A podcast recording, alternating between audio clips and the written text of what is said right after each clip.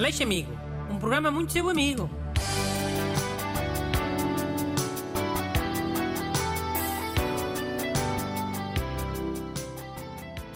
Bom dia a todos. Este é o programa que tem sido muito vosso amigo, desde o primeiro dia. E hoje tenho aqui comigo o ajudante Renato Alexandre.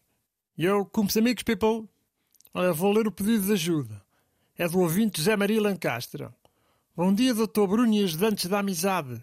No final de um voo, gosto sempre de ir ao quarto de banho, no aeroporto, para refrescar a cara, pentear, etc. Visto que é frequente adormecer e não quero andar com o ar de acabado de acordar. O problema é que se estiver sozinho, não tenho ninguém que me guarde as malas e tenho de ir com elas para o quarto de banho. Tem alguma alternativa para não ter de levar tudo lá para dentro e até chatear outras pessoas nos WCs mais pequenos? Obrigado, Zé Maria Lancaster. Olha, Zé Maria, há uma solução eficaz para isso, mas é um bocado chata. Há muita gente que acha que não compensa, inclusive é eu. Qual é que é essa solução? Oh, é fazer um amigo durante o voo.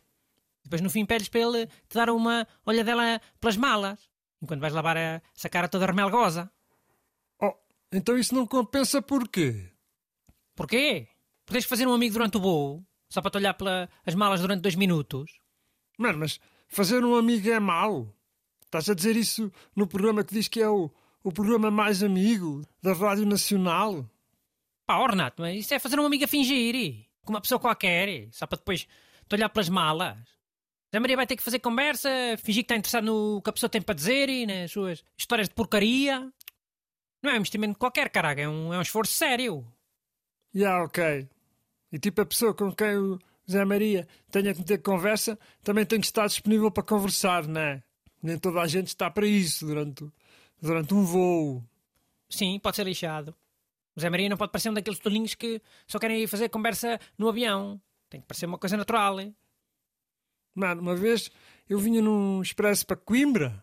Tipo, o expresso praticamente vazio. E chega um cota.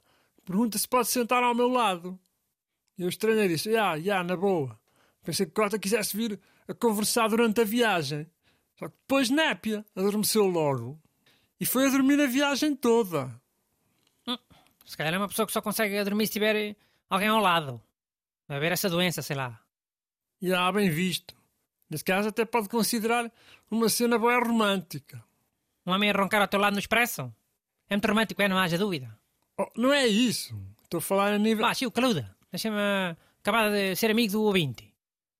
Olha, o truque jeitoso é assim. Procuras uma pessoa que esteja no aeroporto à espera de avião e tenha muitas malas e deixas as tuas malas assim ao lado dela. Mas é sem dar nas vistas, que assim a pessoa nem repara. E os ladrões de malas também ficam a achar que, que as malas são todas dela. Já, mas tipo, pode acontecer essa pessoa bazar e as malas do ouvinte Zé Maria Trindade ficarem sozinhas à mesma. Pá, dá para perceber que pessoas é que ainda vão ficar um tempão à espera. Estão sempre com um ar diferente, com, como se a alma dela já tivesse levado um enxerto de porrada. Ok, se tu dizes. Mas não estou farto de usar esse truque, eu. Na estação de comboio, deixo a minha mala ao lado de uma velha que lá esteja sentada. E a velha fica a tomar conta da minha mala sem saber. Isso é a melhor maneira de alguém nos fazer um favor, ah? Fazer um favor sem saberem que estão a fazer um favor. Então ficam essas duas cenas? Fazer um amigo durante a viagem ou encostar as malas ao pé de outras malas de, de people que esteja à espera do voo? Eu tenho outra solução, mas ainda não existe. É uma ideia que eu tive para, para umas malas especiais, umas malas de viagem. Oh, mas contém na mesma, anda lá. É umas malas de viagem com formas diferentes, feitios e cores, e para aparecerem em vasos, caixotes do lixo, caixas de eletricidade. Yeah, man. Para fazer camuflagem. É grande ideia. É. Sabes aqueles vasos que há nos aeroportos e nos centros comerciais, que é, parece assim uns cubos. Uma das malas era assim. Quando a deixavas sozinha, carregavas no botão e aparecia uma planta em cima, de plástico. Mas daquelas que parecem mesmo, ah, daquelas realistas. Mano, isso é grande ideia. Mas sabes como é que é a malta que anda a gamar, não é? Estão sempre um passo à frente. Como é que era quando eles aprendessem esse truque das plantas?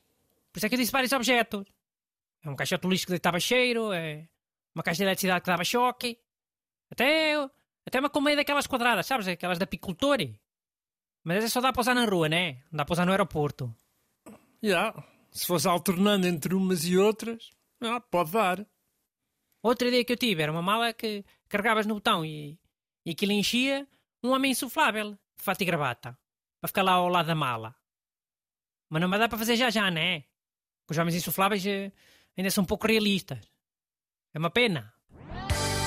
Mandem as vossas perguntas para brunaleixo.rtp.pt Aleixo Amigo. Um programa muito seu amigo.